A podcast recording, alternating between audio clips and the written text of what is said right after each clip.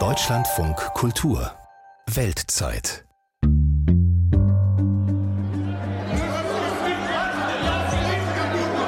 So laut und hitzig ging es vor zehn Tagen im serbischen Parlament zu, als der serbische Präsident Vucic zum ersten Mal überhaupt andeutete, dass er sich eine Normalisierung der Beziehung zum Kosovo vorstellen könnte. Daraufhin brach ein Tumult aus. Abgeordnete gingen aufeinander los und viele warfen Vucic Verrat vor. Das ist das jüngste Beispiel einer unversöhnlichen Feindschaft, die seit 15 Jahren besteht. So lang gibt es mittlerweile die Republik Kosovo, nämlich seit dem 17. Februar 2008. Das ist eines der Kernprobleme des Kosovo, aber nicht das einzige. Und das ist unser Thema heute, 15 Jahre Kosovo, am Tropf der EU und der NATO.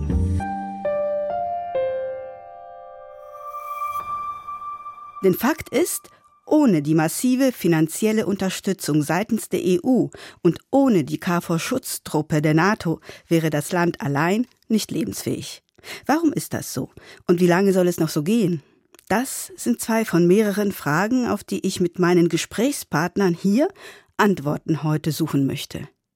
Ich bin Margarete Wohlan und mir zugeschaltet aus Bremen ist nun Christoph Kersting. Er ist Reporter, der für die Weltzeit regelmäßig aus dem Kosovo berichtet und somit auch erzählen kann, wie er die Entwicklung des Landes in den 15 Jahren erlebt hat. Hallo, Herr Kersting. Hallo, Frau Wohlan. Herr Kesting, wie ist es, in diesem nach wie vor unbefriedeten Land als Reporter unterwegs zu sein? Wir hörten eingangs die Tumulte aus dem serbischen Parlament, aber die Emotionen der Albaner im Kosovo gegenüber den Serben sind ja nicht minder aufgeladen. Wie erleben Sie das? Ja, vielleicht erlauben Sie mir so ein paar Hinweise ganz generell zum Kosovo, denn das Komplizierte fängt ja schon an, wenn wir vom Kosovo tatsächlich sprechen. Das ist nämlich die serbische Bezeichnung. Die albanische Mehrheitsbevölkerung spricht von Kosova. Dann ist es der Kosovo, das Kosovo, das oder einfach nur Kosovo. Was ist das für ein Land? Da sind sie in Berlin schneller als in Barcelona oder Rom mit dem Flugzeug. Das ist etwa halb so groß wie Hessen. Da leben knapp zwei Millionen Menschen. Davon sind 100.000 Serbinnen und Serben. 40.000 Roma, nicht zu vergessen. Die Serben im Kosovo, die leben vorwiegend im Norden, äh, um die Stadt Mitrovica herum. Das wird ja immer so als Beispiel genannt dafür, dass die Serben und Albaner, dass es da quasi Parallelwelten gibt. Also das ist so eine mhm. geteilte Stadt wirklich, Mitrovica. Mhm. Da leben so ungefähr von diesen 100.000, so Pi mal Daumen 60.000 in und um Mitrovica herum. Der Rest lebt über das Land verteilt in Enklaven. Die heißen dann Gračanica, Gorastevac, Lapliesello. Ihre Frage zielt aber auch sicher darauf hin, ist das eigentlich sicher, da zu reisen, als Reporter auch? Das kann ich ziemlich klar bejahen. Die KFOR ist da ja nach wie vor sehr präsent. Also KFOR, Abkürzung für Kosovo Forces die seit dem Ende des Kosovo-Krieges 99 dort präsent sind. Anfangs mit einer Truppenstärke von 50.000. Heute sind das ungefähr 4000 KFOR-Soldaten und Soldatinnen, die so aus ungefähr 30 Ländern kommen. Der einzige neuralgische Punkt, wo man die KFOR, also man sieht die da patrouillieren, die fahren in den Jeeps rum. Der einzige Punkt, der aber tatsächlich bewacht wird, das ist das Kloster Dechany, ganz im Westen des Landes. Da fährt man also an Blockaden vorbei, da stehen immer KFOR-Soldaten davor. Ansonsten ist die Lage im Land und auch in Dechany ist die ruhig. Sie haben ja gefragt nach diesen aufgeladenen Emotionen gegenüber den Serben und Serbinnen. Mhm. Ich würde eher das so formulieren, die Emotionen, die ja teilweise sehr stark und sehr krass sind, das ist eigentlich eher gegenüber Serbien als Staat dem autokratisch regierenden Präsidenten Vucic, weil Serbien ja nach wie vor den Kosovo nicht anerkennt. Mhm. Äh, das ist im Land, ist das gar nicht spürbar. Die Leute kommen da ganz gut miteinander klar. Selbst im Norden würde ich eher sagen, wenn es da keinen Kontakt gibt, dann leben die Leute zwar aneinander vorbei, da gibt es aber keine offenen Aggressionen oder so. Mhm. Ihre Geschichten erzählen vom Alltag der normalen Menschen im Negativen wie im Positiven im Kosovo. Ich greife mal das Thema Korruption auf, weil davon immer wieder die Rede ist, und zwar in allen Bereichen, von Politik über Wirtschaft bis hin zu Bildung. Sie haben besonders im Bildungssektor recherchiert. Wie sieht es dort aus und gibt es da eine positive Entwicklung? Ja, das ist richtig. Ähm, ich habe 2018 den Verfasser einer Studie getroffen und interviewt in Pristina, Ron Ginovci. Der hat mal untersucht, wie ist eigentlich die Lage an der Uni Pristina. Da gibt es 500 Professoren. Sind die eigentlich berechtigt, ihre Titel zu tragen? Zum Beispiel, wo veröffentlichen die? Und wir hören da mal kurz rein in das Gespräch, das ich mit ihm geführt habe. We started with a small research wir haben dann 2016 in einer ersten Untersuchung die Universitätsleitung, Rektor, Senatoren, Dekane geprüft und festgestellt, ein Drittel dieser Leute publiziert ebenfalls in dubiosen, in der Wissenschaft nicht anerkannten Journalen. Ein Jahr später dann haben wir uns sämtliche 481 Professoren von allen zwölf Unifakultäten genauer angeschaut. Das schockierende Ergebnis, 72 Prozent dieser Professoren sind eigentlich nicht berechtigt, ihren akademischen Titel zu tragen.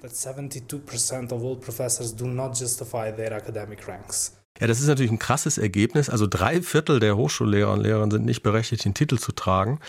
Interessant übrigens, ich habe damals natürlich auch den Bildungsminister, den damaligen, gefragt, wie kann das denn sein, dass das eine NGO machen muss? Das ist doch eigentlich euer Job als Regierung. Da kam etwas kleinlaut nur die Antwort, ja, wir hatten keinen Zugang zu den Daten, also eine totale Bankrotterklärung.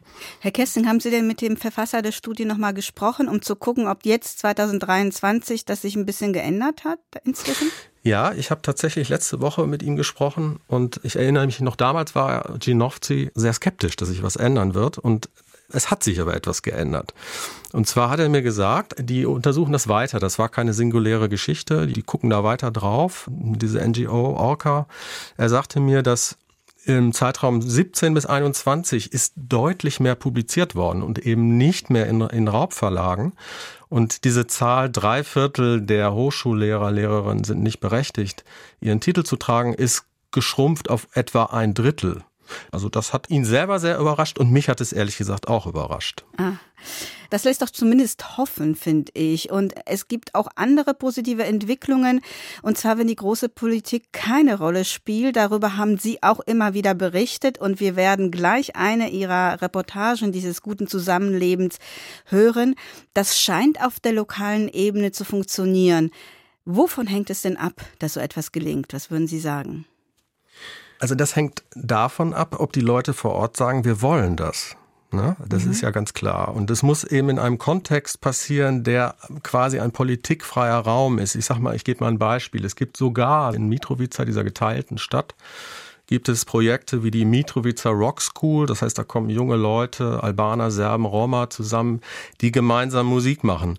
Absolute Regel ist da, wir sprechen hier nicht über Politik. Mhm. Man muss aber auch sagen, dass vieles von dem, was dann da an Annäherung passiert, auch von außen initiiert wird. Also westliche NGOs, die OSZE, die KFOR, die da nicht nur für Sicherheit sorgt, sondern die machen auch solche Geschichten.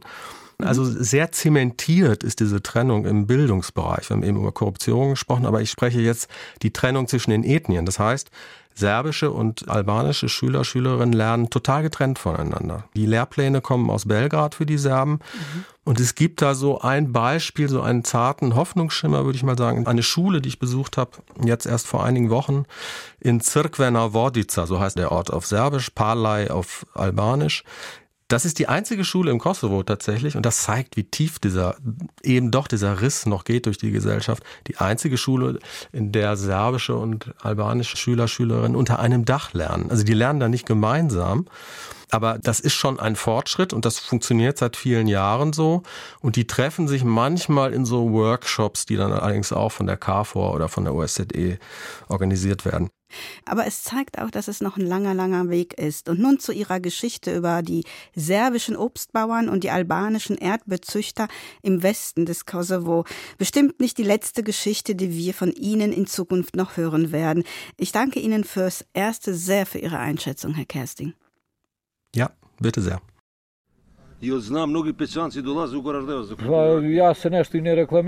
Das große Metallgefäß mitten auf dem Hof fällt sofort ins Auge.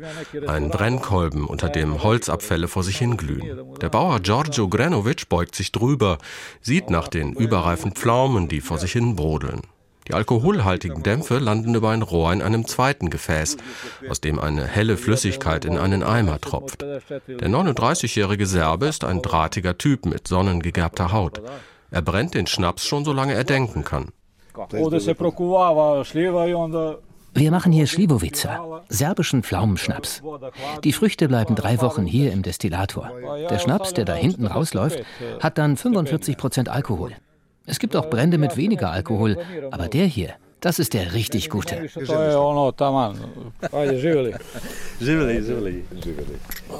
Georges Hof gehört zur Gemeinde Gorastevac, einer serbischen Enklave im Westen Kosovos.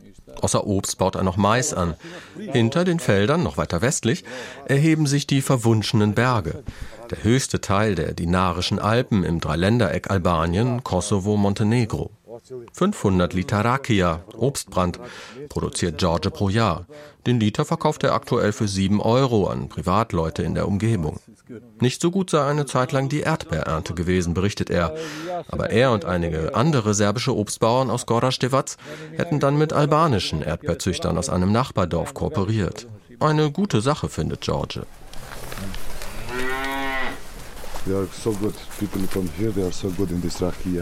Initiiert hat diese Zusammenarbeit der Albaner Veton Mujai. Auch er schaut heute kurz bei George vorbei, um guten Tag zu sagen, sitzt mit am Tisch und nippt am Pflaumenbrand. Veton leitet eine NGO in Peja, einer 100.000 Einwohnerstadt, 15 Autominuten von Gorastevac entfernt. Seine Organisation heißt Syri Visionit, Auge mit Vision.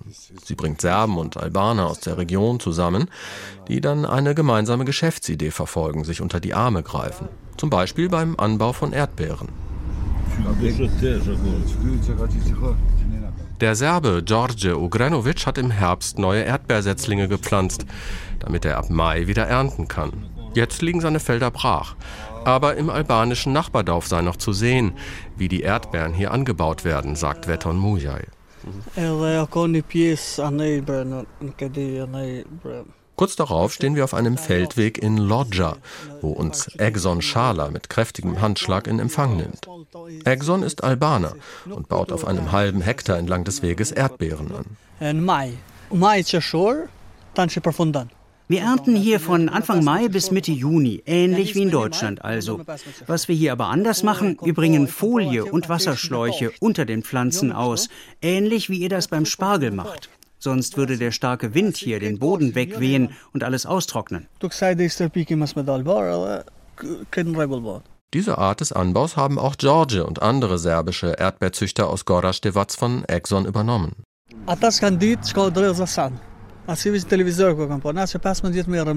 Wir bauen seit über 15 Jahren Erdbeeren an. Die Serben haben da weniger Erfahrung. Wir haben ihnen dann geholfen mit den richtigen Maschinen, um diese Folien auszulegen. Dann Bewässerung, Pestizide, aber auch beim Vertrieb haben wir einige von ihnen beraten. Das hat gut geklappt. Es gab keine Probleme untereinander. Ich muss aber sagen, obwohl das ja quasi unsere Nachbarn sind, hatten wir nie Kontakt mit denen. Und ohne Veton und seine NGO wäre das wahrscheinlich bis heute so. In und um Lodja herum gab es im Kosovo-Krieg heftigste Kämpfe zwischen Serben und der albanischen paramilitärischen UCK. Auch das erzählt der Albaner Exxon fast beiläufig. 13 Jahre alt war er, als der Krieg Anfang 1998 losbrach. Er habe noch sehr deutliche Erinnerungen an diese Zeit. Seine Familie sei damals für zwei Jahre in die albanische Hauptstadt Tirana geflüchtet, dann zurückgekehrt nach Lodja.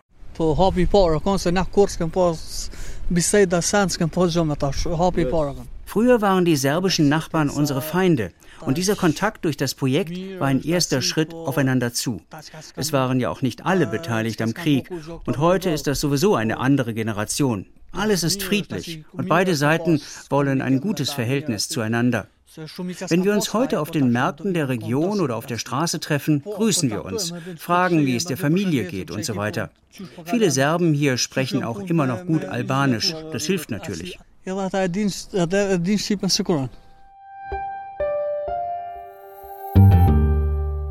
Eine kleine Geschichte, die hoffen lässt, aus dem Westen des Kosovo. So friedlich sind die Serben im Norden des Kosovo nicht. Da ergibt sich wie von selbst die Frage, spielt die geografische Lage auch eine Rolle dabei, wie sich die Serben zur Kosovo-Frage und ihrer Koexistenz mit den Kosovo-Albanern positionieren? Anfang des Monats hat das Parlament im Kosovo endlich nach einer jahrelangen Hängepartie den Weg freigemacht dafür, dass sich die mehrheitlich serbischen Gemeinden im Kosovo zu einer Einheit vereinen dürfen. Das Ziel dabei ist, die eigenen Interessen, vor allem in Bereichen der Kultur, der Bildung und der Wirtschaft, gegenüber den zentralen Behörden in Pristina zu vertreten. Ist das gut oder schlecht für eine friedliche Koexistenz der Serben und Albaner im Kosovo? Das wollte ich wissen von Zora Popova aus Bulgarien. Sie ist politische Analytikerin und Expertin für Minderheitenrechte mit besonderem Fokus auf die Minderheiten im früheren Jugoslawien. interesting issue to touch upon because in fact the ratification of this diese Geschichte ist wirklich interessant, denn die Ratifizierung dieses Vorhabens, also die Vereinigung der mehrheitlich serbischen Gemeinden im Kosovo, begann schon 2013. Das ist also zehn Jahre her. Und der Grund dafür, dass es so lange gedauert hat, ist, dass auf beiden Seiten ein gegenseitiges Einverständnis herrschte, diese Angelegenheit nicht zu pushen. Dann aber begann die EU Druck auszuüben. Und es ist in der Tat der EU zu verdanken, dass dieses Thema wieder auf die Agenda gehoben wurde. And in fact, it is now the EU that made it kind of a reopen the topic in a way. The tricky issue is that die internationalen Experten allerdings finden, dass ein solcher Verbund weder für Kosovo noch für die Serben im Kosovo von Vorteil ist. Denn es ist ein weiterer Schritt in Richtung Teilung und Trennung und es würde auch den Serben keine zusätzlichen Vorteile bringen als die, die sie bereits haben. Fakt ist nämlich, dass die Verfassung des Kosovo die am meisten minderheitenfreundliche in ganz Europa ist. Und viele normative und legale Vereinbarungen und Entscheidungen geben den Serben im Kosovo sehr weitgehende Rechte. Im Norden des Kosovo, wo die Mehrheit der Serben lebt, ist die Dynamik anders als im Rest des Landes. Denn hier sind viele Gruppierungen. Eine der führenden momentan ist die Partei Srpska Liste, die als Verlängerung der Belgrader Regierung gesehen wird.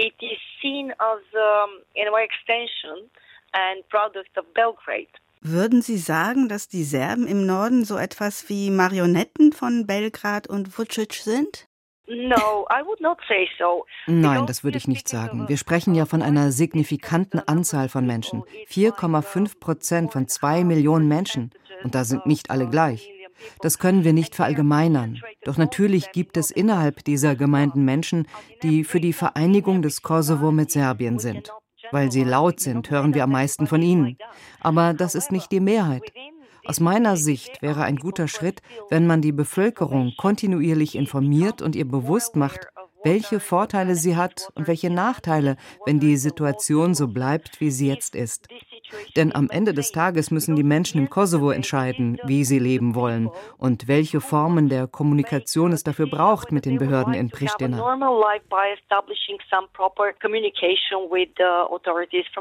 Mhm. Sie sagten vorhin, dass das Leben der Serben im Kosovo verglichen mit den anderen Westbalkanstaaten aus dem früheren Jugoslawien wie Bosnien oder Montenegro besser ist, dass sie also nicht so sehr diskriminiert werden wie in den anderen Teilen des ehemaligen Jugoslawiens.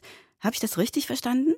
I would not say that the Serb population is discriminated in any of the former parts of Yugoslavia. Ich würde sagen, dass die serbische Bevölkerung, egal wo sie im ehemaligen Jugoslawien lebt, überhaupt nicht diskriminiert wird. Der Punkt ist nur, dass sie im Kosovo sehr viele, ich würde es nennen, signifikante Rechte haben, die sie in anderen Westbalkanländern nicht haben. Zum Beispiel, im kosovarischen Parlament gibt es 120 Sitze. Davon sind 20 Sitze für die Minderheiten reserviert.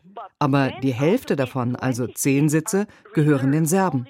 Egal also, wie viele Menschen wählen gehen und was sie wählen, 10 Parlamentssitze sind reserviert für die Serben.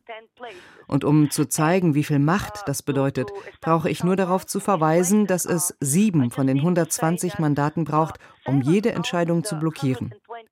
Darüber hinaus ist die serbische Sprache die zweite offizielle Sprache im Kosovo. Und vor kurzem hat die Regierung in Pristina die Diplome, die an der Universität in Nordmitrovica gemacht werden, anerkannt. So können die Menschen, die im serbischen Teil der Stadt ihr Diplom machen oder gemacht haben, einen Job in ganz Kosovo finden und müssen nicht nach Serbien auswandern. Daraus kann man noch viel mehr machen, wenn man sich einig ist auf beiden Seiten. Nur so kann es auch eine Zukunft geben. For agreement, for consensus, things can move forward quickly and in a very ja. good way. Soweit die politische Analytikerin und Expertin für Minderheitenrechte Zora Popova aus Bulgarien. 15 Jahre Kosovo und das Land ist immer noch abhängig von der finanziellen Unterstützung der Europäischen Union. Sie ist mit Abstand der wichtigste internationale Geber. Auch die Präsenz der KFOR-Schutztruppe der NATO ist für das Bestehen des Landes essentiell. Doch was wäre die Alternative?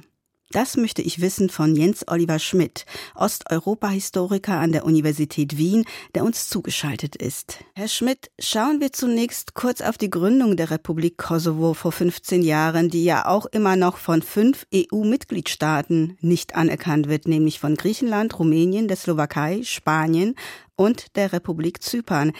Kosovo ist entstanden, um die Gewalt und Massenflucht in den Griff zu bekommen. Kann man das so sagen? Ja, das kann man schon so sagen. Diese Intervention der NATO ist ja erst zustande gekommen nach, nach längeren Verhandlungen.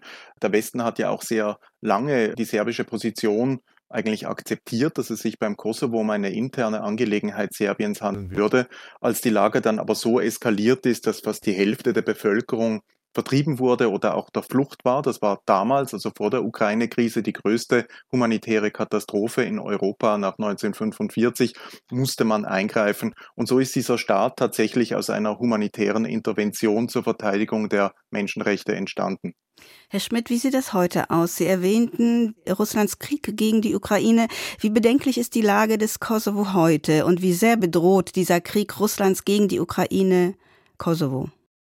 Die kosovarische Staatspräsidentin Vjosa Osmani hat vor kurzem bekannt gegeben, dass ihren Informationen zufolge die Söldnergruppe Wagner, die ja auch in der Ukraine grässliche Verbrechen begeht, aktiv ist im Kosovo, in dem unterstützt wird die Einfuhr von Waffen, also das Einschmuggeln von Waffen in die serbischen Enklaven im Kosovo. Das ist zumindest im Moment die kosovarische Einschätzung wir haben es einfach mit einer Situation zu tun, in der Wladimir Putin versucht, möglichst viele Fronten gegen die Europäische Union aufzumachen. Kosovo ist hier oder beziehungsweise die Manipulation der Kosovo-Serben mit Unterstützung Serbiens ist hier eine Möglichkeit und die muss man ernst nehmen. Herr Schmidt, worin ähneln sich denn die Ukraine und der Kosovo und worin unterscheiden sie sich? Ich sage das auch vor dem Hintergrund, dass so manche Analytiker und Politologen sagen, in beiden Fällen sieht man eine Bereitschaft von Großmächten, internationales Recht zu verletzen, wenn sie glauben, dass dies in ihrem Interesse liegt. Sie haben eingangs schon darauf hingewiesen, dass der Grund für das Eingreifen des Westens im Falle von Kosovo und Kosovo-Albanern tatsächlich die humanitäre Intervention war und dennoch die Frage, wie antworten Sie auf den Vorwurf dieser Analytiker? Serbien und Russland äh, verfolgen gegenüber der jeweils anderen Gruppe, also gegenüber den Albanern oder der Ukraine, eine ähnliche Propaganda. Also es wird eigentlich die Existenz des anderen abgestritten oder zumindest das Recht des anderen, also in dem Fall der, der Ukrainer und der Albaner auf einen eigenen Staat. Also da kann man eigentlich schon sehr viele Parallelen sehen. Was Sie ansprechen, ist die Frage des Völkerrechts. Interessanterweise wird dieses Argument immer gegen den Westen verwendet. Dabei, wenn man genauer hinschaut, befindet sich Russland in einem massiven Dilemma. Auf der einen Seite annektiert es die Krim, annektiert es illegalerweise jetzt auch Teile der südöstlichen Ukraine, verteidigt aber auf der anderen Seite das Recht Serbiens auf territoriale Integrität. Man muss noch einen Punkt erwähnen, was Kosovo angeht. Als Jugoslawien zerfallen ist, gab es im Westen die Doktrin, dass jene Teilrepubliken, die laut der jugoslawischen Verfassung von 1974 diesen Republikstatus und damit verfassungsgemäß auch das Sezessionsrecht hatten, diejenigen waren, die tatsächlich sich lösen durften, dass aber die autonomen Regionen innerhalb der serbischen Teilrepublik, also Vojvodina und Kosovo, die diesen Republikstatus rechtlich nicht hatten, faktisch aber sehr wohl ein weiterhin Teil des serbischen jugoslawischen Staatsgebietes war. Kosovo hat innerhalb Jugoslawiens diesen Republikstatus immer angestrebt. Er wäre ihm auch zugestanden. Er wurde ihm aber genau mit Blick auf diese Verfassungsmöglichkeit der Sezession immer verweigert. Das heißt also, was Kosovo angeht und seinen völkerrechtlichen Status, hat man es auch mit einer sehr eigenartigen Doktrin des Westens zu tun, der eigentlich ein innerjugoslawisches Machtverhältnis hier reproduziert hat, mit ganz massiven ähm, Folgen auch für die betroffene, für den jetzt betroffenen Staat. Herr Schmidt, Sie sagen ja auch, Serbien ist auf dem Westbalkan der einzige Staat, der das Klima vergiftet und deshalb müsse die EU Serbien noch viel stärker als bisher unter Druck setzen. Ist dieser Weg der EU der richtige Weg? Das ist der richtige Weg. Die EU hat viele Jahrzehnte lang große Nachsicht und Langmut gegenüber Serbien bewiesen. Man darf ja auch nicht vergessen, Alexander Vucic ist der Propagandaminister der Regierung Milosevic gewesen, die dieses ganze Unheil am Balkan maßgeblich zu verantworten hat. Er hat sich dann immer dargestellt als eine vernünftige Stimme, mit der man verhandeln könne, nach außen hin, intern, aber auch in den Nachbarländern, wie zum Beispiel Bosnien-Herzegowina, hat er immer wieder Akte der Provokation gesetzt und den serbischen Nationalismus geschürt. Vucic und die serbische politische Elite muss man jetzt vor die Entscheidung stellen, auch vor der Situation in der Ukraine, wohin sie eigentlich wollen. Und dieses Spiel, Vucics Ressourcen aus verschiedenen Lagern, EU, China, Russland zu akquirieren, das muss mal beenden. Serbien liegt mitten am Balkan, umgeben von EU-Staaten, hat eigentlich keine Wahl. Man hat ihm aber diese Wahl und diese Spielerei eigentlich immer zugestanden und zugelassen. Das ist auch ein Versäumnis der westlichen Diplomatie. Die Richtung, die jetzt eingeschlagen worden ist, durchaus die richtige gegenüber Belgrad.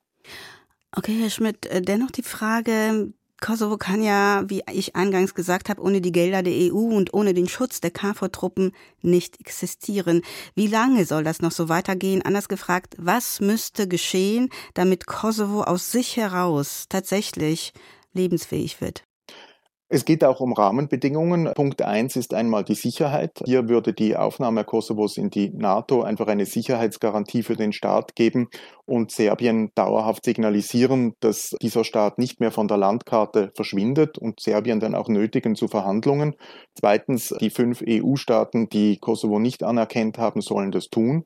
Und drittens, das sind natürlich dann die internen Angelegenheiten. Das sind dann auch Reformen in Kosovo, also die Bekämpfung der Korruption, Stärkung des Bildungssystems, die ermöglichen sollen, erstens Schaffung von Arbeitsplätzen, die Möglichkeit, auch sichere Investitionen im Land vornehmen zu können und drittens auch die Migration aus Kosovo zu verhindern, indem man der jungen Generation auch eine gute Chance bietet. Soweit jetzt Oliver Schmidt, Osteuropa-Historiker an der Universität Wien, über die Vergangenheit, Gegenwart und vor allem auch die Zukunft der Republik Kosovo, die seit 15 Jahren existiert. Ich danke Ihnen für Ihre Einschätzung, Herr Schmidt. Gerne. Und das war die Weltzeit heute mit einem Schwerpunkt zu 15 Jahren Kosovo. Morgen geht es nach Uganda, wo vermehrt heimische Lebensmittel biologisch angebaut werden von Kleinbauern. Ich bin Margarete Wohlan. Machen Sie es gut.